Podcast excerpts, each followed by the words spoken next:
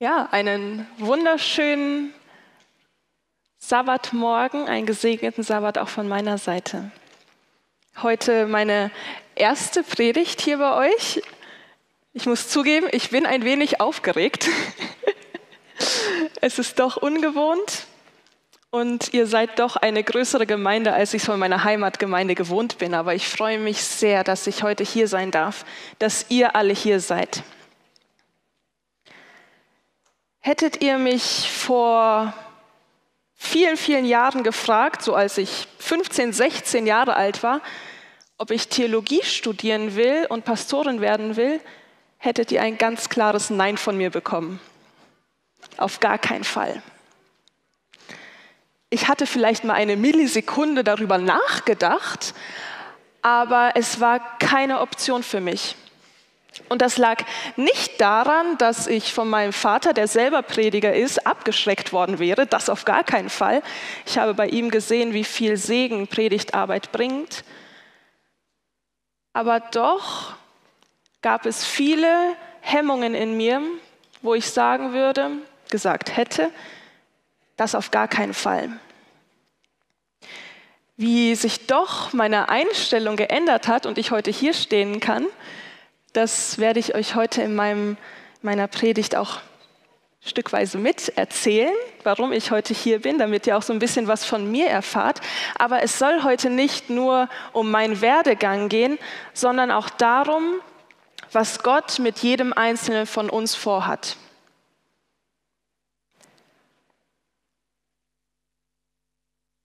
Gott ruft jeden Einzelnen von uns in seine Nachfolge und in seinen Dienst. Und so ist das ausschlaggebende Wort schon gefallen, rufen oder auch Berufung. Ein Wort, das wir so nicht immer ganz häufig benutzen. Vielleicht noch im Kontext der Arbeit, wenn wir sagen, hast du einen Beruf oder eine Berufung, da kommt dann das Wort sehr positiv bei weg. Denn mit Berufung verbinden wir eine Tätigkeit, eine Arbeit, bei der wir unsere Gaben, unsere Fähigkeiten voll entfalten können, in der wir einen Sinn sehen, einen höheren Sinn vielleicht auch und Erfüllung finden. Etwas, wo wir uns stundenlang mit beschäftigen können, ohne dass uns langweilig wird oder wir daran denken, aufzuhören. Das ist so quasi dieses große Ideal, die Berufung. Da kommt der Begriff Beruf nicht ganz gut bei weg. Beruf ist quasi dann nur eine Tätigkeit, eine Arbeit, die wir machen, um Geld zu verdienen. Etwas für einen ganz bestimmten Zweck.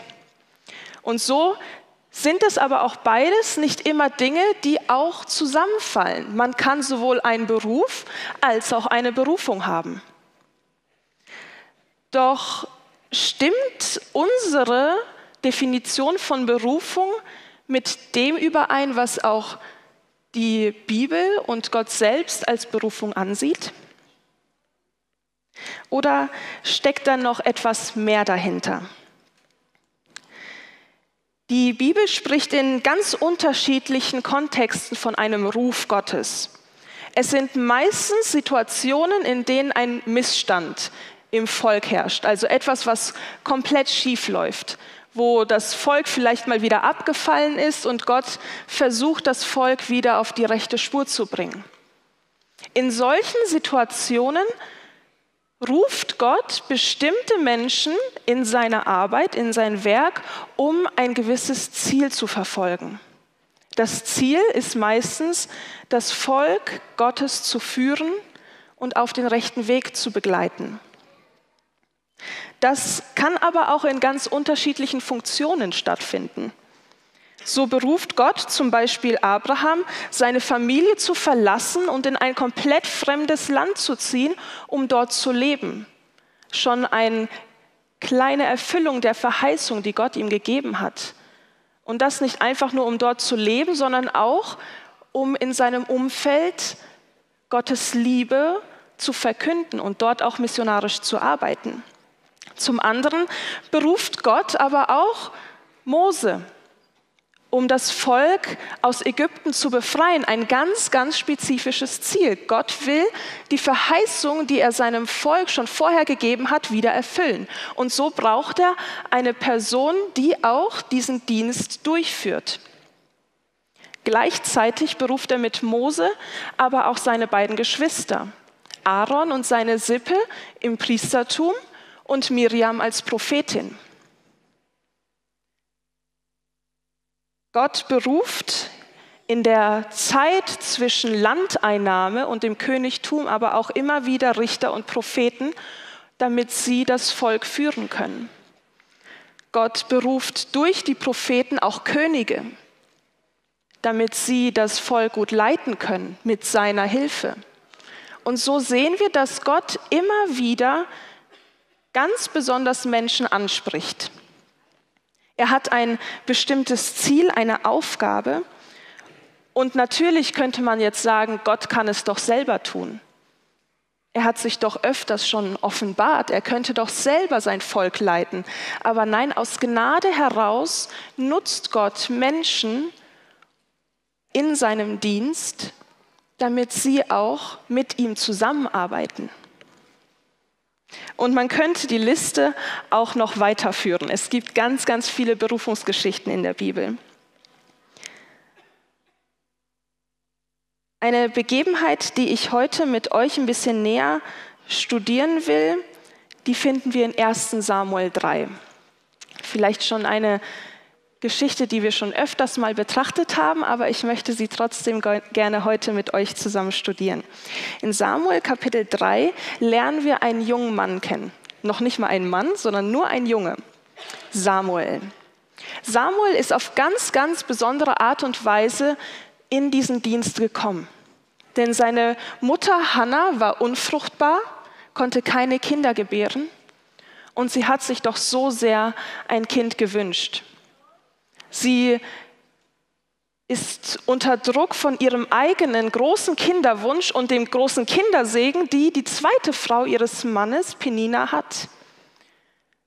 Sie sieht, welchen Segen Kinder haben können, bringen können. Und es war damals in der Gesellschaft so wichtig, auch Kinder zu haben, dass sie diesen Wunsch nicht einfach abtun kann. Und so geht sie jedes Jahr in den Tempel mit ihrem Mann und der ganzen Familie, auch mit der zweiten Frau und allen Kindern, um dort Gott anzubeten und dort Feste zu feiern. Und in dieser Situation ist sie so bedrückt und so voller Sorgen, dass sie sich an Gott wendet. Im Gebet bittet sie, wenn Gott ihr doch einen Sohn schenken möge, würde sie ihm ihnen den Dienst wiedergeben. Wenn er etwas größer wird, würde sie ihn wieder zurückgeben. Aber sie wünscht sich so sehr, einen Sohn. Und Gott erhört dieses Gebet.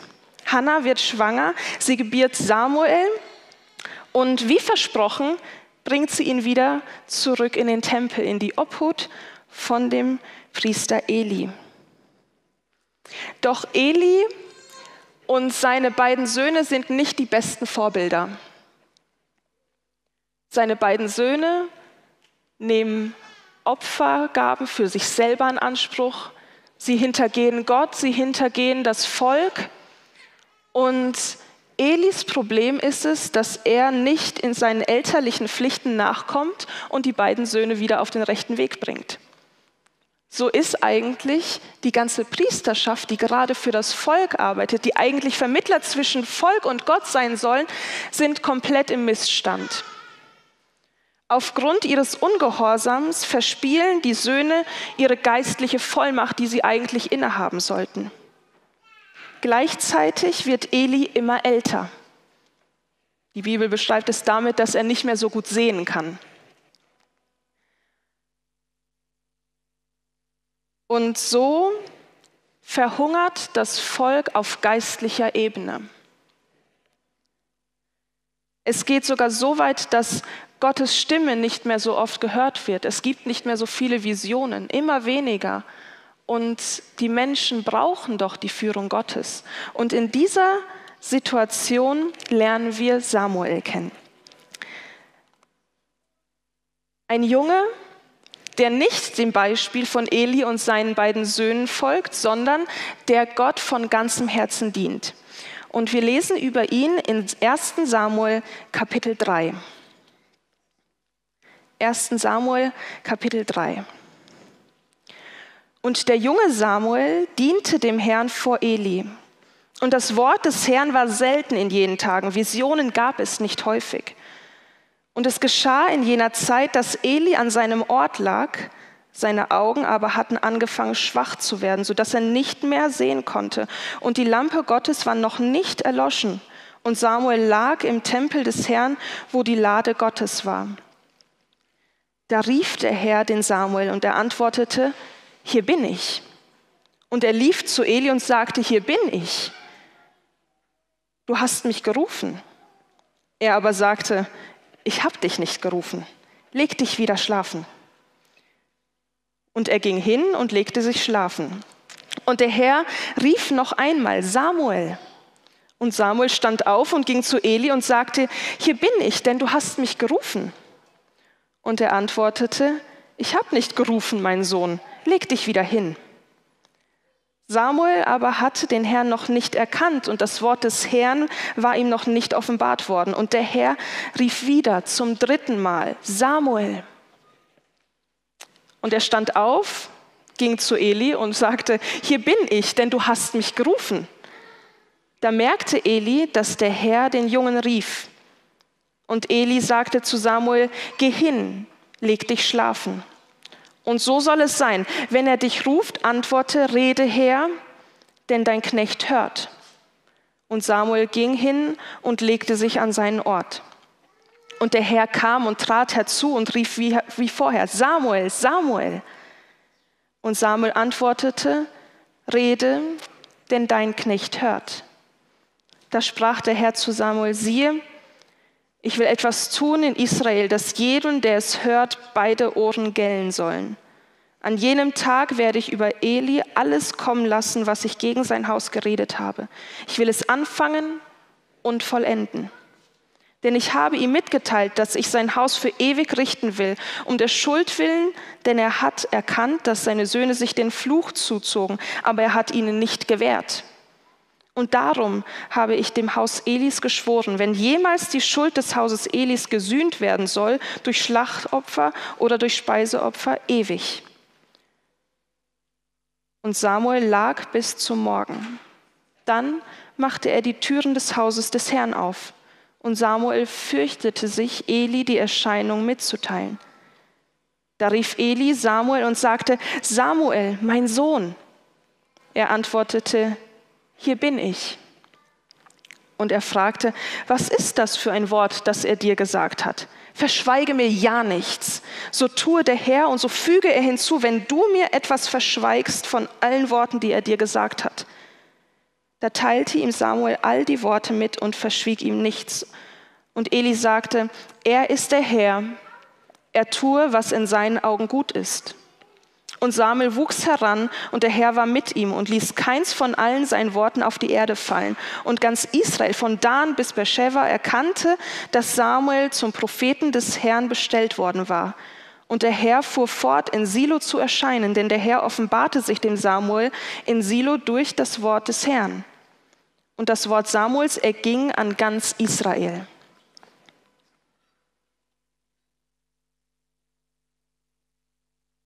Gott spricht zu Samuel in der Stille, in der Dunkelheit der Nacht, in einem Moment des Alleinseins. Er wendet sich an ihn, der bereit ist, Gott zuzuhören. Auch wenn Samuel Gott noch nicht erkannt hatte, noch nicht genau wusste, wer er wirklich ist, weil er noch nicht mit ihm gesprochen hatte, so ist er doch da, dient ihm und schläft sogar bei der Bundeslade. Er sucht Gottes Nähe und ist bereit dafür, dass Gott zu ihm spricht. Doch in dieser ungewohnten Situation erkennt er nicht, dass es Gott ist, sondern er nimmt an, dass es Eli ist, der seine Hilfe benötigt. Ganze dreimal denkt er, dass es Eli ist. Und selbst Eli, der eigentlich Gott schon erlebt hat, der Gott kannte, erkennt nicht, dass es Gott ist, der mit Samuel spricht. Auch erst beim dritten Mal, bei diesem ganzen ungewöhnlichen Geschehen, merkt er, dass es etwas ganz Ungewöhnliches ist in dieser Situation. Es ist Gott selbst, der mit Samuel spricht. Und so gibt er ihm dann auch die Anweisung, auf den Ruf Gottes zu hören. Gott hat eine erstaunliche Geduld mit Samuel und Eli. Er ist nicht groß lauter oder drastischer in seinen Worten geworden. Er ruft ihn bei seinem Namen immer und immer wieder, so lange, bis Samuel antwortet. Und beim vierten Mal antwortet Samuel auch, Rede her, ich höre. Samuel ist bereit, den Auftrag Gottes zu hören und ihn auszuführen, was in seiner Position nicht gerade leicht ist, denn der Auftrag Gottes ist ein sehr schwerer. Er soll demjenigen, der ihn all die Jahre erzogen hat, der ihn beschützt hat, ihm soll er sagen, dass das Gericht ausgeführt wird an seinem Haus. Seine Söhne haben den Fluch auf sich gezogen. Eli hat nicht richtig gehandelt und sie tragen die Konsequenz dafür. Und als kleiner Junge in so einer Situation dann seinem Lehrer und auch seiner Vaterfigur zu sagen, dass Gott dieses Gericht an ihm durchziehen will, ist auf gar keinen Fall eine leichte. Und so fürchtet sich Samuel auch davor. Die Aufträge Gottes sind nicht immer leichte Aufträge. Er beruft auch in der Bibel ganz häufig Menschen, wenn es gerade kritisch ist. Und doch folgen seine Nachfolger. Sie hören und sie führen auch diese Aufträge aus. Die Autorität dieser Botschaft wird auch ganz klar dass Eli nachdrücklich nach dieser Botschaft Gottes fragt. Ahnt er vielleicht schon, was auf ihn zukommt? Hat er vielleicht noch die Stimme des anderen Propheten, der ihm vorausgesagt hat, dass das Haus Eli ein Ende finden wird, noch im Hinterkopf? Und wenn diese Fragen vielleicht bei uns anklingen, so ist deutlich, dass er mit diesem Schwur, den er hier ausspricht, Gott möge dies und jenes hinzufügen, wenn du mir das nicht sagst, wird klar, dass er diese Botschaft Gottes trotzdem erfahren will, egal wie hart sie sein mag.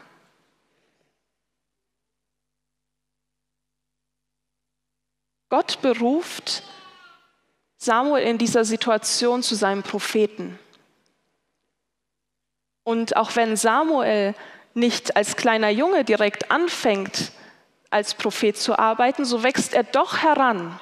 Er arbeitet am Tempel, er dient Gott, er wächst heran und er wird erfüllt vom Geist Gottes. Gott ist mit ihm. Gott ist da. Er kennt Samuel, er nennt ihn bei seinem Namen, um ihn zu berufen. Gottes Nähe bedeutet aber auch nicht automatisch, dass alles, was Samuel tut, auch immer Erfolg hat. Gottes Nähe bedeutet nicht, dass auch wenn wir vielleicht handeln, dass uns alles gelingt. Gott war auch zum Beispiel mit einem Josef, der von seinen Brüdern verkauft wurde nach Ägypten. Gott hatte einen Plan, ja, er war da, aber Josef musste trotzdem durch diese schwierige Situation gehen. Gott war auch mit einem Jeremia, der in die offene Zisterne geworfen wurde. Eine nicht sehr angenehme Situation. Gott ist da, er beruft den Menschen, aber er bewahrt nicht immer vor allem Negativen. Aber doch gibt er uns Rückendeckung. Wir sehen häufig diese großen Berufungsgeschichten in der Bibel. Und da kommt mir schon die Frage auf, erleben wir auch solche Berufungsgeschichten. Erleben wir diesen Ruf Gottes, ihm nachzufolgen und ihn, für ihn zu arbeiten. Vielleicht nicht in dieser schwierigen Situation, in der Samuel war, aber doch kommt mir die Frage auf, habe ich Gott schon in meinem Leben erlebt? Vielleicht auch auf solche Art und Weise, nicht ganz so klar und deutlich wie bei Samuel. Aber ja, ich kann sagen, ich habe Gottes Ruf gehört. Ich habe ihn gespürt. Wie bereits erwähnt, wollte ich nie Theologie studieren. Ich wollte nie Pastorin werden. Und wie gesagt, das hing nicht damit zusammen, dass ich Negatives damit verband, sondern vielmehr damit, dass ich von den damaligen Gemeindegliedern mitgeprägt wurde, die der Meinung waren, Frauen dürfen keine Pastorinnen werden, weil sie zu emotional sind.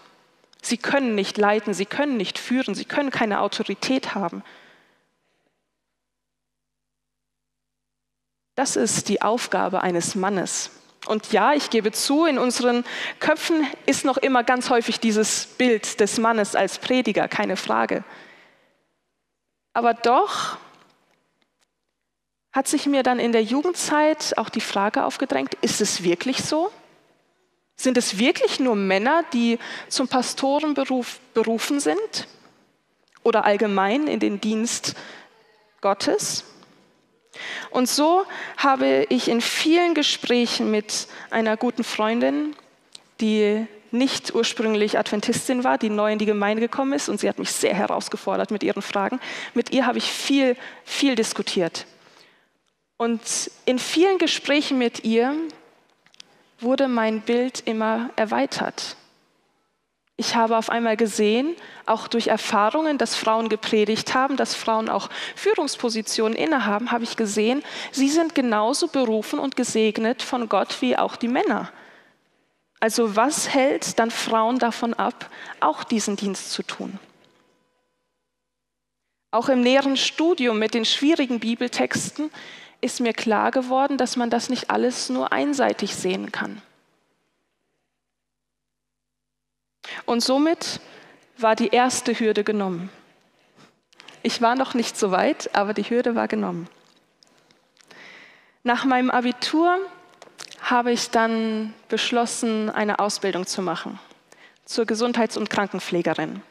Ich habe diese Ausbildung auch abgeschlossen, aber im Rahmen der Ausbildung habe ich gemerkt, der Schichtdienst ist doch etwas sehr, sehr Schwieriges für mich. Immer wieder im Wechsel und dort so hart zu arbeiten, sich den Rücken kaputt zu machen, wenn man es falsch macht, war doch etwas, wo ich gesagt habe, ich liebe den medizinischen Bereich, aber in diesem Beruf möchte ich nicht mein ganzes Leben arbeiten. Und so habe ich mich ziemlich schnell umorientiert. Ich habe noch ein Zwischenjahr gemacht, wo ich noch gearbeitet habe, Vollzeit in der Pflege. Und dort wurde meine Befürchtung bestätigt. Und ich habe mich umorientiert. Ich habe dann anschließend zwei Jahre lang Technologie für Kosmetika und Waschmittel studiert. Also eine meiner besten Freunde, Melanie, hat immer spaßeshalber gesagt, Diana studiert Shampoo. Und das stimmt auch stückweise. Also ich habe gelernt, wie formuliert man ganz, ganz viel Chemie, was ist in den Inhaltsstoffen drin, was macht das alles mit der Haut, mit dem Körper, wie funktionieren Waschmittel. Also wie funktioniert das alles? Hat mich total fasziniert. Aber in diesen zwei Jahren sind mehrere Dinge zusammengekommen, die dann wieder mich dazu bewogen haben, das Studium nicht zu beenden. Zum einen habe ich gemerkt, dass Theologie mich total fasziniert. Also mein Vater ist Pastor und zu der Zeit hat er nicht als Zwischenpause als Pastor gearbeitet, aber er war trotzdem sehr aktiv in der Gemeinde. Er war teilweise Gemeindeleiter, er hat noch immer gepredigt, hat Jugendstunden gemacht, alles Mögliche. Und so habe ich das alles noch immer ganz nah miterlebt. Und so hatten wir dann morgens immer unsere theologischen Diskussionen. Ganz früh am Morgen, mein Papa musste eigentlich schon längst zur Arbeit, ich musste zum Studium an die Hochschule und er hatte die Bibel aufgeschlagen und meine Mama hat in der Zeit dann die Brote für meine Brüder geschmiert. Und dann kam die Frage meines Vaters, ich habe da mal eine Frage. Und meine Mutter und ich, wir wussten ganz genau, jetzt kommt eine Diskussion, die ist nicht schnell beendet. Jetzt kommt irgendetwas Theologisches, Hochinteressantes, wo wir eigentlich wussten, wir müssen längst zur Arbeit, längst zum Studium, aber doch hat es uns so gereizt, da weiterzumachen. Meine Mama hat weiter die Brote geschmiert und ich habe mit meinem Papa diskutiert. Und so habe ich gemerkt, da ist noch mehr. Ich weiß gar nicht so viel, wie ich eigentlich angenommen hatte. Ja, ich bin adventistisch aufgewachsen. Durch meinen, meinen Taufunterricht und Jugend und Bibelstunden habe ich ganz viel schon an Wissen mitbekommen, aber da ist noch mehr. Man kann noch mehr in die Tiefen gehen, noch mehr in die Grundlagen. Ich habe nur an der Oberfläche gekratzt. Und so wurde so ein bisschen mein Wissensdurst für die Bibel und für Gott noch mal mehr geschürt. Zeitgleich war ich auch sehr aktiv in der Gemeinde. Also Gemeinde und Glauben war immer etwas, was mich jeden Tag begleitet hat. Wir hatten einmal die Woche einen Hauskreis, den haben meine Schwester, eine gute Freundin von mir und ich zusammen gegründet. Ich war, habe Moderation gemacht am Tag, äh, am Sabbat. Ich habe Jugend geleitet, Sabbatschul geleitet und so war ich voll involviert in der Gemeinde und ich habe gemerkt, das macht so Spaß für die Gemeinde zu arbeiten, aktiv zu sein, nicht einfach nur zu sitzen und zu konsumieren, sondern Gemeinde zu gestalten, Gemeinde zu bauen, dass da nach und nach der Gedanke kam, reicht es aus, das in meiner Freizeit zu machen?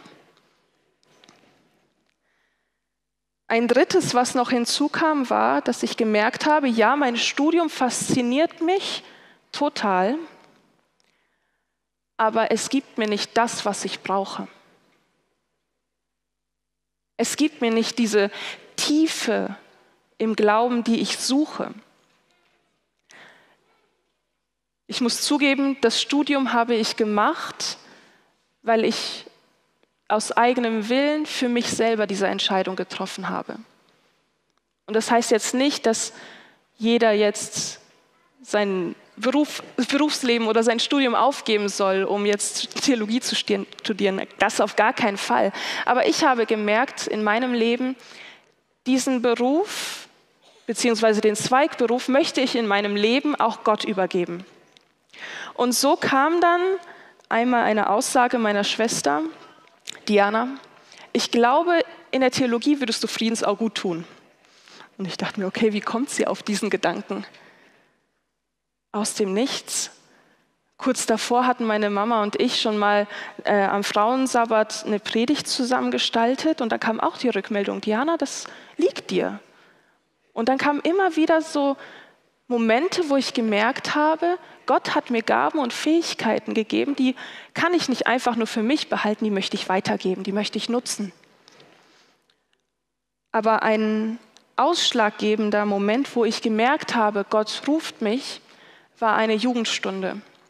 Eine Jugendstunde, in der mehrere Pastoren ihre Berufungsgeschichte erzählt haben, wie sie Gott erlebt haben, wie sie gemerkt haben, dass Gott will, dass sie in diesen Beruf reingehen.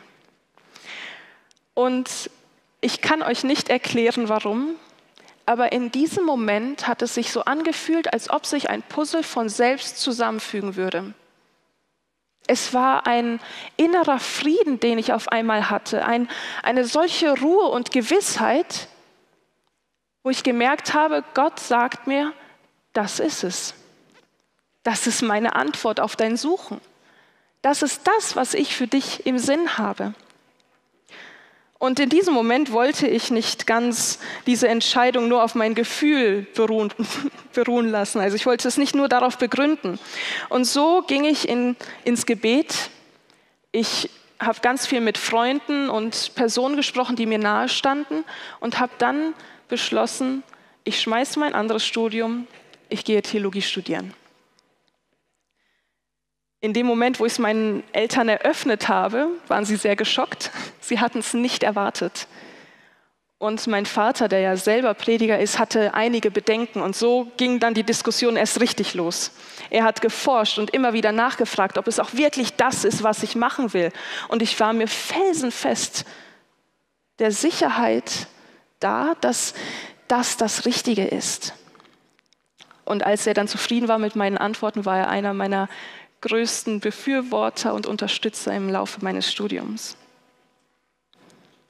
Ich habe in diesem Moment Gottes Ruf gespürt.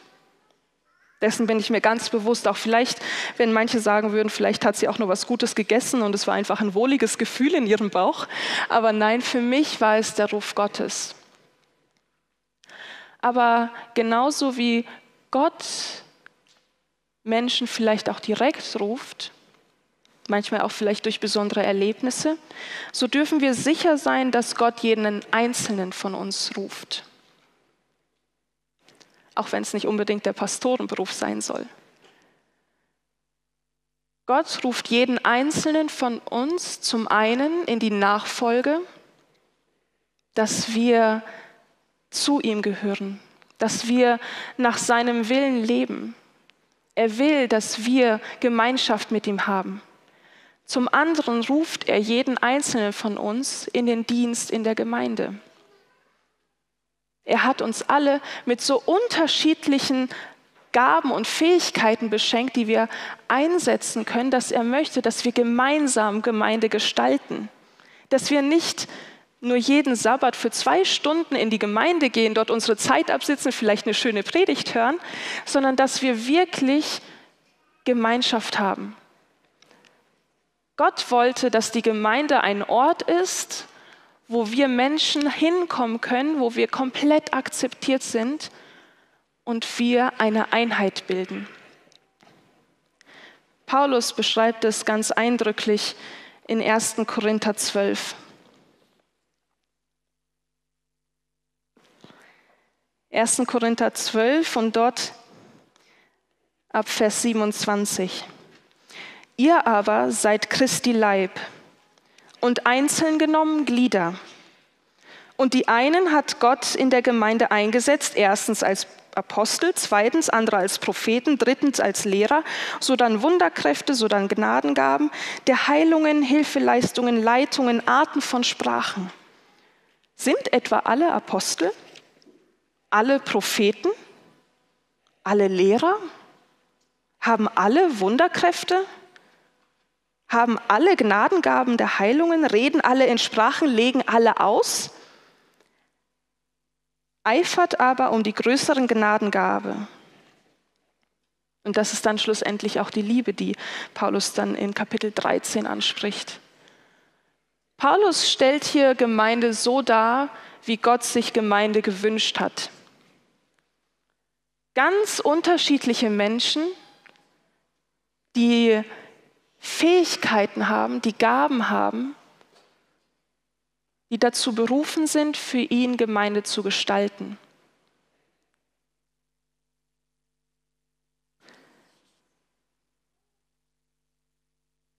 Gott ruft auch euch. Er ruft uns alle. Aber sind wir auch bereit, Ja zu sagen? Sind wir bereit, die Stimme Gottes zu hören? Sind wir empfänglich für ihn? Oder sind wir so in unserem Alltag, in unserem Trubel gefangen, dass wir gar nicht Gottes Stimme hören können?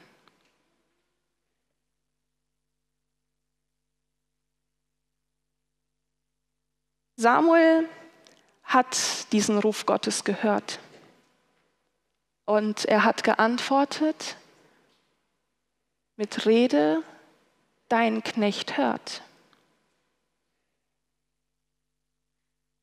Möge Gott uns rufen und uns bereit dafür zu machen, Ja zu sagen zu diesem Ruf.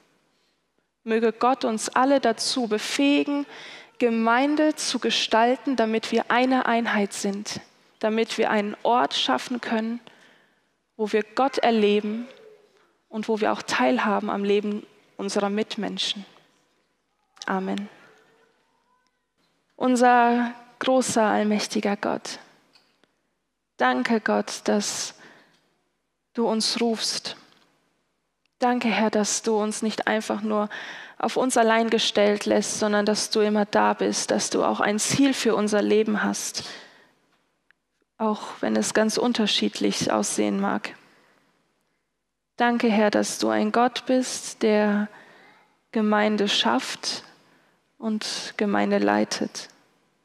Herr, und wir möchten uns auch ganz besonders in deinen Dienst stellen. Zeige du uns, Herr, was du für uns im Sinn hast. Zeige du uns, was dein Ruf, was deine Aufgabe für uns ist.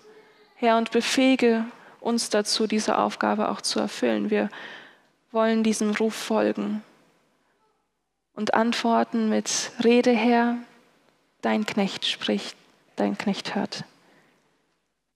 Jetzt auch an diesem Sabbattag bei uns. Bitte führe und leite du uns alle auch in dieser kommenden Woche, dass wir auch nächsten Sabbat wieder alle gesund und wohlbehalten hier zusammenkommen können. Herr, segne uns alle und lass uns auch zum Segen für andere werden. Amen.